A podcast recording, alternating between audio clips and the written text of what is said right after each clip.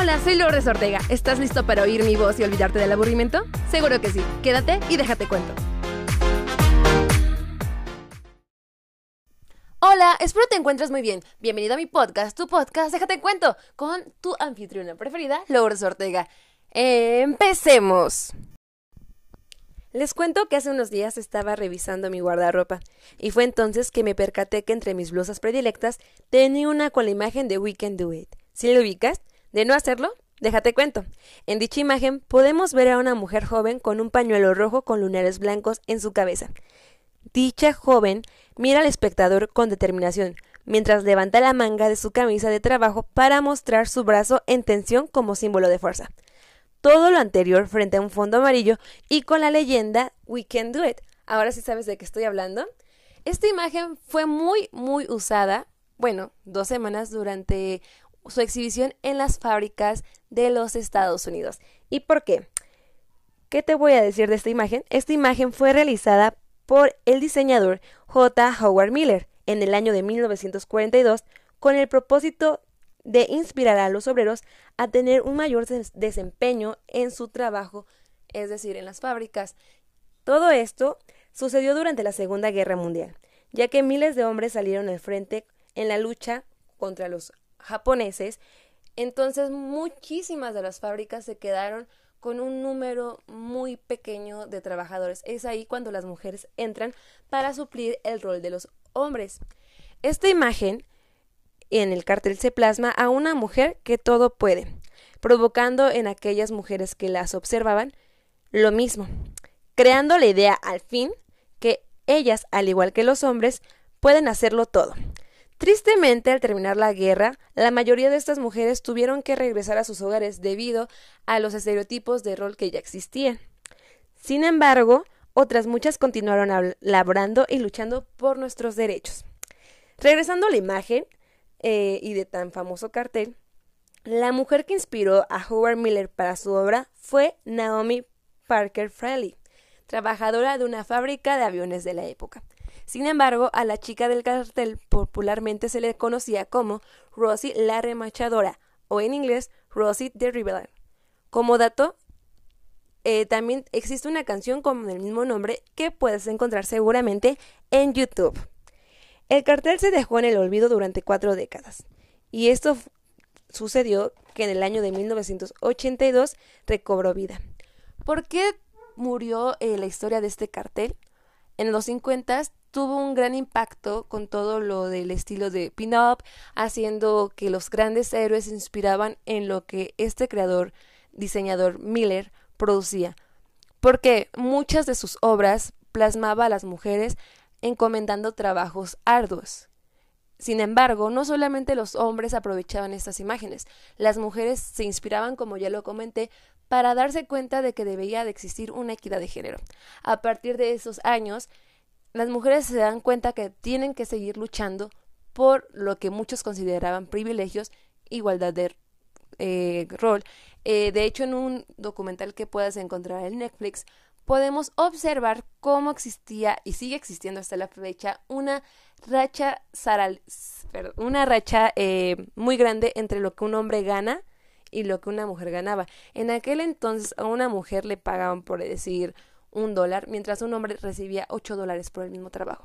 Sin embargo, a partir de todo esto, las mujeres comenzaron a levantar la voz, reuniéndose en eventos aglomerados, pero obviamente tenían que poner un orden para que el movimiento creciera. Durante la década de los 60 y los 70 pasaba lo mismo, las mujeres se congregaban en grandes eh, números para levantar la voz frente a las instituciones de gobierno y existe bueno, desde entonces existió el pro, por así decirlo, de pertenecer a este grupo y el contra, ya que los hombres los atacaban. No es algo nuevo que los hombres llamen radicales a las mujeres que intentan luchar por sus derechos.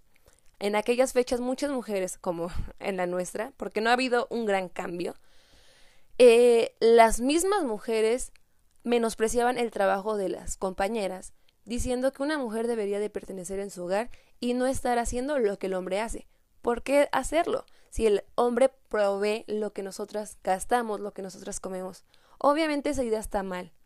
Y esta imagen de We Can Do It habla sobre todo que todas y todos podemos hacer lo mismo, con el mismo valor y sin ser menospreciados.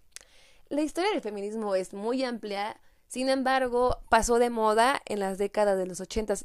Puedes que me digas, me estás confundiendo, ¿cómo es que este cartel toma fuerza en los ochentas?